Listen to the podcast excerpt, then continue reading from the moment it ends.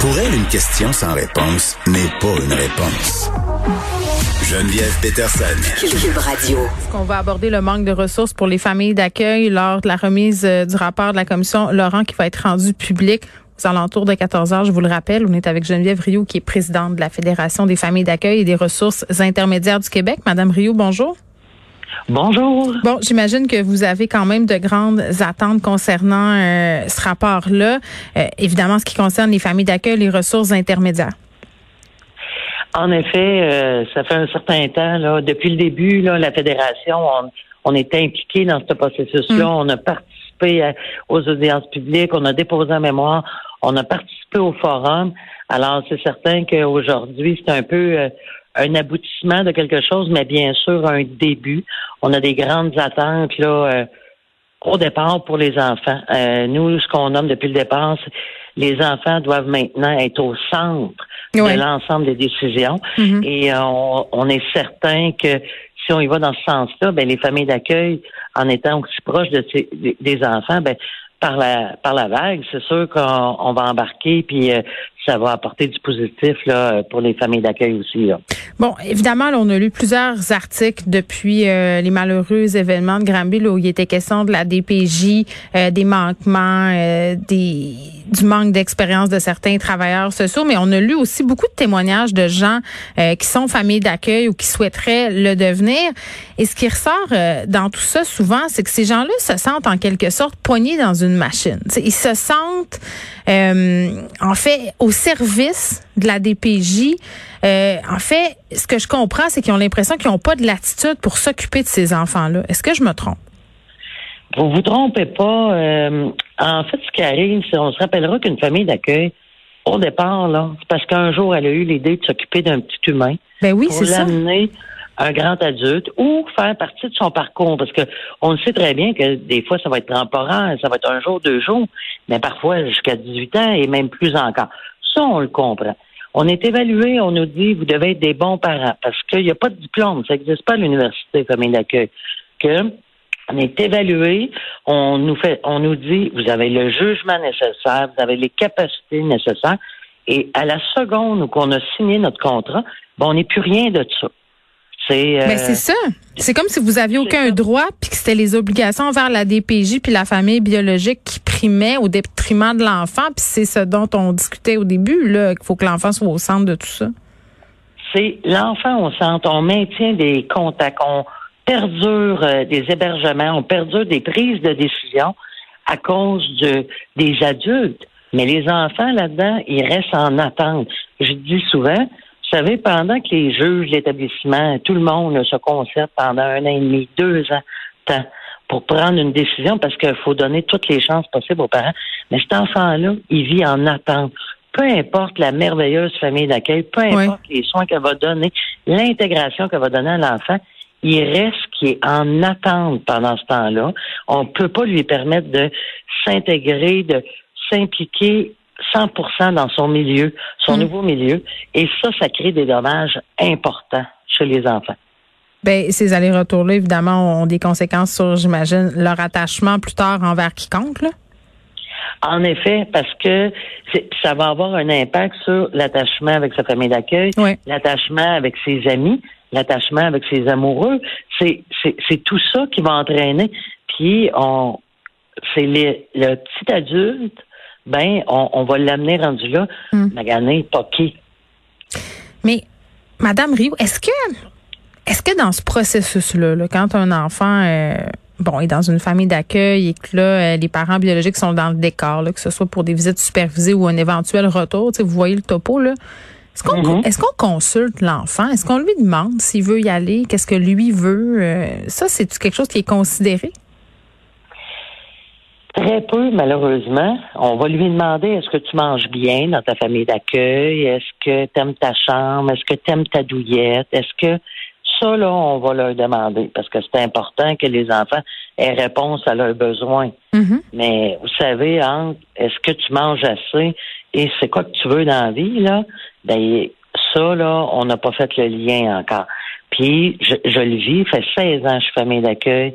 Combien de fois j'ai été au tribunal pour un placement sur, à majorité, puis de se présenter des choses, et que l'avocat de l'enfant avait même pas appelé pour consulter un enfant qui était en âge d'être consulté. Mais vous savez, oui, il faut entendre l'enfant, il faut lui donner l'espace à en parler, à comprendre, mais il faut savoir aussi regarder que peu importe ce que l'enfant va avoir vécu, l'attachement à son parent restera toujours important pour lui. Bien sûr. malgré des sévices, malgré des abus, hmm. l'enfant va toujours nommer qu'il veut retourner chez son parent. Alors, il faut aussi y laisser la place de s'exprimer, mais faut aussi faire preuve de jugement. Et euh, hmm. je nommais hier, euh, dans une autre entrevue, je disais, il va falloir que, oui, il faut écouter les enfants, il faut prendre le temps. Mais écouter, c'est pas juste avec les oreilles suite à des questions, c'est faut regarder comment l'enfant réagit, il faut analyser ses réactions suite à un contact, suite à hmm. c'est tout ça. Puis il faut que les adultes mettent leur pied à terre. Les adultes responsables, importants autour de l'enfant, il faut qu'ils soient capables de dire, ben moi, en tant qu'adulte, je vais prendre une décision importante pour toi, puis parce qu'on croit vraiment. Parce que mm. ça aussi, c'est important. Une fois qu'on a pris une décision euh, pour l'enfant, là, ben, il faut venir lui expliquer. Il faut l'accompagner là-dedans. Ce qui est très peu euh, actuellement dans la la culture d'un établissement, on va venir annoncer à l'enfant, ben, by the way, tu n'auras plus de contact avec ton parent, c'est terminé. Euh, le juge l'a nommé, mais l'accompagnement par la suite, là, est pas là on laisse ça dans les mains de la famille d'accueil. Famille d'accueil, je vous rappelle, qui n'a pas été consultée pour l'arrêt des contacts ou quoi que ce soit. Ben, ben c'est ça. c'est intéressant euh, ce que vous dites, Madame Rio, parce que euh, je lisais un témoignage notamment d'une famille d'accueil qui avait euh, je pense, accueilli, je pense c'était des petites jumelles ou quelque chose comme ça. Là, euh, c'était des connaissances euh, pour dépanner une connaissance finalement. Euh, ça devait être temporaire. Finalement, ça s'est transformé en quelque chose sur le sur le long terme finalement. Et on disait bon ben on n'a pas de ressources, ça coûte de l'argent s'occuper de ces enfants là et on se sent peu outillé. Puis il y, a une phrase qui, m'a vraiment frappée. Euh, c'est ce qu'ils ont dit. Nous, on n'est pas formé pour être famille d'accueil. On est une famille tout court. Famille d'accueil, c'est un métier. Il faut que ça s'apprenne. Oui, il faut que ça s'apprenne, mais comme je vous disais, il n'y a, pas de diplôme pour ça. Hein? Mais il y a un accompagnement qui est possible. Il y a, lors de l'accréditation, ce que la famille d'accueil dit, c'est, euh, la FARIC dit, la première année, là, on a une année où que envoyer tel document, puis euh, on a une, une entrevue. Tu sais, ça peut durer jusqu'à un an. Mais entre-temps, faites des cafés rencontres, invitez la FARIC. On va y aller d'en parler du quotidien. C'est quoi la réalité? Vous savez, penser à être famille d'accueil puis le devenir, il y a plus qu'une marche. Il y a un gratte-ciel. Mais expliquez-nous ça. Expliquez-nous-le, Madame Rio, parce que pendant la pandémie, il y a bien du monde qui ont été touchés par la détresse des enfants et qui se sont dit, hey, moi, je vais devenir famille d'accueil. J'aimerais ça avoir un enfant chez nous puis l'aider. Oui. Bien, euh, je vais vous donner des exemples. C'est toujours simple avec des exemples. Moi, personnellement, j'ai une fille d'un an et demi. Euh, naturelle. C'est ma fille. Puis, j'ai un coco placé qui va avoir bientôt quatre ans. C'est un coco qui, dans la dernière année, a dû mordre mon enfant une dizaine de fois par jour. Et là là. Que, en tant que mère, je suis confrontée à ça. Peu importe la formation que je vais avoir, ça, c'est quelque chose. Puis quand on en parle à l'établissement, ben, on, a besoin, tu sais, ben, as-tu essayé tel truc, as-tu essayé tel chose? Faut qu'il y ait de la compassion aussi, parce que je, le petit coco de 4 ans, je veux l'aider, je veux l'amener en tant que famille d'accueil le plus loin que je vais pouvoir. Mais ça a un impact au quotidien sur nos enfants. Ça a un impact sur, en tant que famille d'accueil, mm. mon père, demain matin, il se blesse. Il a 75 ans. J'aurais voulu l'héberger. J'ai besoin de demander la permission. L'établissement pourrait me refuser d'accueillir mon père dans ma maison. Oui, fait que c'est restrictif, puis les enfants ont des besoins particuliers, donc il faut être prêt à faire face à tout ça. Puis l'idée même de sauver un enfant, parce qu'on est tout le temps euh, dans la version un peu bucolique de l'affaire, comme un peu pour l'adoption à l'international, de se dire, ben je vais l'accueillir, il va être reconnaissant, tu sais. Non, malheureusement, je dois vous dire là, puis je vais peut-être tuer quelques idéologies de certaines personnes. Mais je pense que c'est une bonne chose. Famille d'accueil. Ma grande va, a 19 ans aujourd'hui. Ça fait 14 mm. ans qu'elle est chez moi c'est ma fille. Et je peux vous dire que quand elle se lève le matin, elle n'a pas plus de reconnaissance que n'importe quel enfant naturel qui envoie promener sa mère parce qu'elle a interdit de sortir plus tard hier soir. Mais c'est la preuve que vous avez réussi. C'est la preuve ça que vous en réussi, va promener. bien rentrer dans le moule, oui. Exactement. Mais en même temps, faut s'enlever l'idée de dire, euh, puis je l'ai eu longtemps, là, je, je perds, je, je, perds tranquillement mes illusions parce que on l'a ça de se dire, ils vont se rendre compte de tout ce qu'on leur a offert versus ce qu'il y avait avant. Non, ils s'en rendent pas compte. Puis ils ont encore comme n'importe quel parent naturel, je peux vous dire aujourd'hui qu'on a le sentiment que tout leur est dû. Ça, on dit ça de nos ados, là, mais on le dit des enfants comme ça.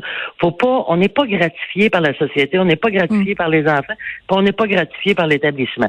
Que eux, des premières qualités qu'il faut avoir en tant que famille d'accueil, c'est d'être capable de s'auto-gratifier soi-même. Ça, c'est, je vous le dis, il vous faut ça comme qualité. Bon, puis ça vous prendrait peut-être davantage de ressources aussi. là. J'ai hâte de voir si ça sera euh, dans le rapport parce que euh, j'ai comme l'impression que ça fait partie euh, de l'explication par rapport au fait qu'il y a beaucoup de familles d'accueil qui ont abandonné dans la dernière année. Le soutien, le, partenariat, la collaboration. On n'est pas des, des employés, on est des partenaires, puis on est la personne 24 heures sur 24, 7 jours sur 7 avec l'enfant. Alors, on n'est peut-être pas des professionnels, mais on est des spécialistes des enfants qu'on a à la maison. Ben, vous êtes les spécialistes de vos enfants que vous accueillez, c'est bien dit. Geneviève Rioux, merci, qui est présidente de la Fédération des familles d'accueil et des ressources intermédiaires euh, du Québec.